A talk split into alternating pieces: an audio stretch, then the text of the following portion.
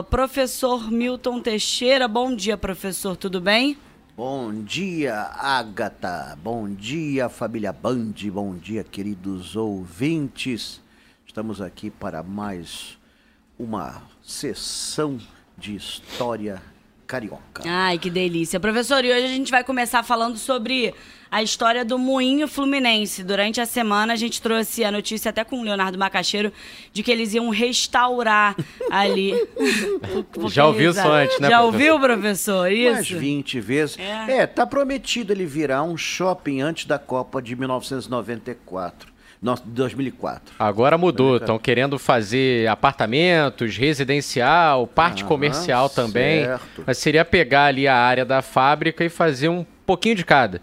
Tanto para a área residencial quanto também para o comercial. Mas é, foi a primeira fábrica, professor, pra, pra, de moeção aqui do Brasil? não, não, não? Na verdade, nós sempre tivemos moinhos, mas esse foi o maior de todos. Né? Ele foi, surgiu em 1887. Ainda existe ele, ele está em Caxias.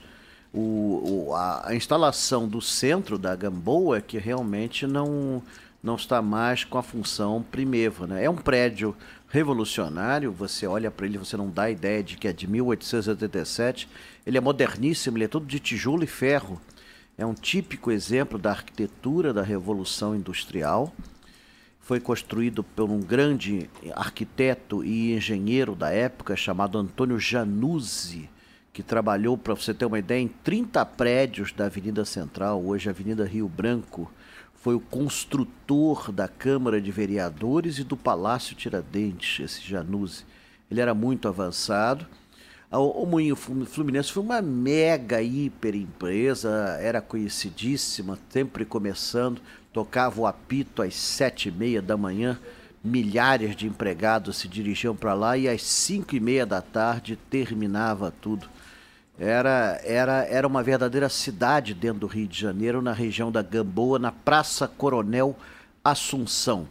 Este prédio foi palco de uma das mais importantes rebeliões populares do Rio de Janeiro, a Revolta da Vacina, em novembro de 1904, onde o povo se rebelou contra a lei que obrigava a população a se vacinar à força. Então, e diziam que havia uma série de abusos, que os homens invadiam as casas, vacinavam os homens nos ombros e as mulheres nas nádegas. Então, tinha-se isso também. Havia uma série de denúncias, então o povo se rebelou e por duas semanas aquela pracinha ali em frente, que hoje tem nome de Coronel Assunção, era a Praça da Harmonia, virou um campo de batalha, eh, chefiado por um líder negro local, o Preto Prata. Ele pegou os postes de luz, amarrou em carrinhos de mão e à distância os militares pensavam que eram canhões. E é interessante, eles ficaram uma semana resistindo ali, impávidos, até que finalmente houve um assalto da cavalaria e aí ah, pegaram a praça vazia. Todos eles conseguiram, de uma certa forma, escapar. Para evitar uma nova rebelião, em frente à fábrica foi construído um quartel do, da polícia gigantesco, em estilo Francisco I, verdadeiro prédio que na Europa seria um grande palácio, quem sabe um palácio de artes, até uma boa sugestão.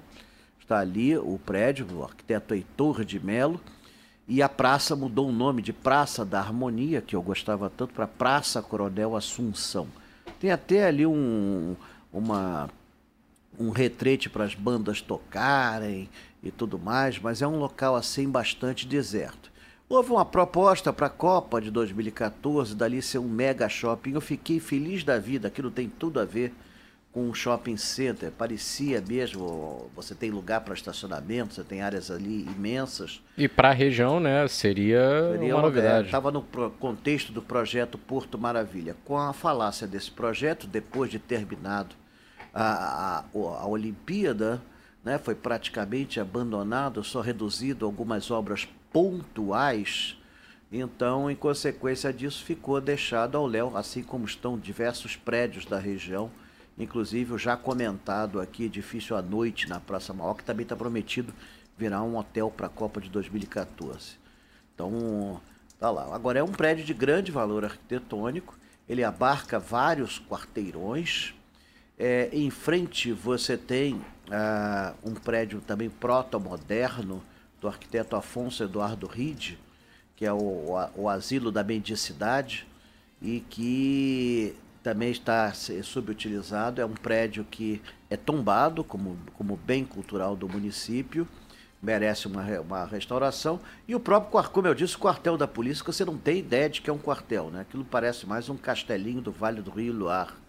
Então, aquela região ali, se bem transada, poderia virar um grande polo de atração e movimentação, porque presentemente ainda é muito vazio. O VLT até passa perto dali, mas é, é, o VLT naquela região está um pouco. É. Tá um pouco de... Aliás, o VLT no Rio de Janeiro está um pouco vazio demais. É, podiam melhorar antes lá, antes de pensar em expandir também, né? Para é, ali outros lados, mas você... quem sabe não, não melhore. É, ali perto você também tem o cemitério dos Pretos Novos, né? que é um ponto interessante que também está um pouco esquecido. Ele é de iniciativa particular, né? Foi uma senhora, Dona Mercedes, que fez uma obra na casa dela, na rua, eh, na rua Pedro Ernesto, em 1996, e achou ossos e ossos e ossos. Pensou que fosse uma chacina, né? Rio de Janeiro, afinal de contas. Chamou a polícia, a polícia chamou arqueólogos e descobriu-se que era um cemitério de escravos que estava ali esquecido há mais de 100 anos. E ela própria, de iniciativa pessoal, transformou a casa dela num centro de recepção de visitantes.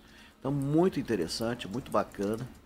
Professor, infelizmente não vai dar tempo do segundo assunto, a gente deixa para a semana que vem, que era a Rua do Sabão, passeio. agora Presidente Vargas, mas é. por favor, então traga a agenda, próximo passeio. Ah, Tinha adiado, pa... né? Pra... Não, não. Ou agora já está chegando Houve perto. mudanças, mudanças Opa. significativas. Opa, Tantas news. mudanças que nem o pessoal aqui da rádio sabia que tinha mudança. Aí sim, ah, então, é? informação em primeira mão aqui. Atenção, meu Brasil brasileiro, meu mulato isoneiro, seja lá o que isso for. É nós vamos ter dois passeios neste mês.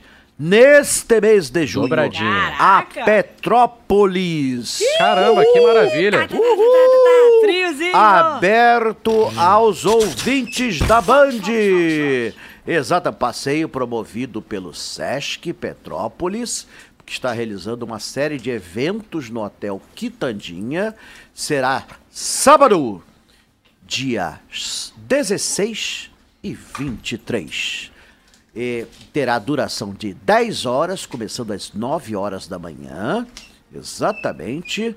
E as inscrições só poderão ser feitas pelo site da Band. Não adianta entrar agora no site, não tem absolutamente nada, só vai ter o link de inscrição na terça-feira.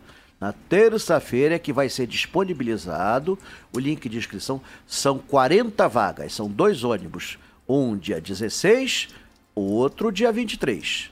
Então, Festival Sesc de Inverno, é isso que vai estar tá rolando lá em Petrópolis e aí vai ter um passeio muito bacana com o professor. É, nós vamos ter uma visita panorâmica por Petrópolis, não vai dar para ir ao Museu Imperial, não vai dar para esses lugares, mas, tudo mas bem. vamos na Catedral é. e vamos no Quitandinho. O Quitandinho é o principal motivo que lá está e excursão com o é. professor Milton Teixeira. Falta ainda Outro acertar alguns, falta ainda acertar alguns detalhezinhos, mas, no tempo. geral 95% já está definido. Boa. Então, o resto é margem Então calma, não é. tem inscrição ainda. É, a gente vai soltar, entrar no site. Você pode entrar no site à vontade para ver as curiosidades. A gente vai avisar quando começar, é. vai publicar é. também. Então é. tá, professor, combinado. Então na semana que vem a gente dá mais detalhes. Com Fechado? certeza, tá fechado. Um beijo, professor. professor. Bom final de semana. Igualmente para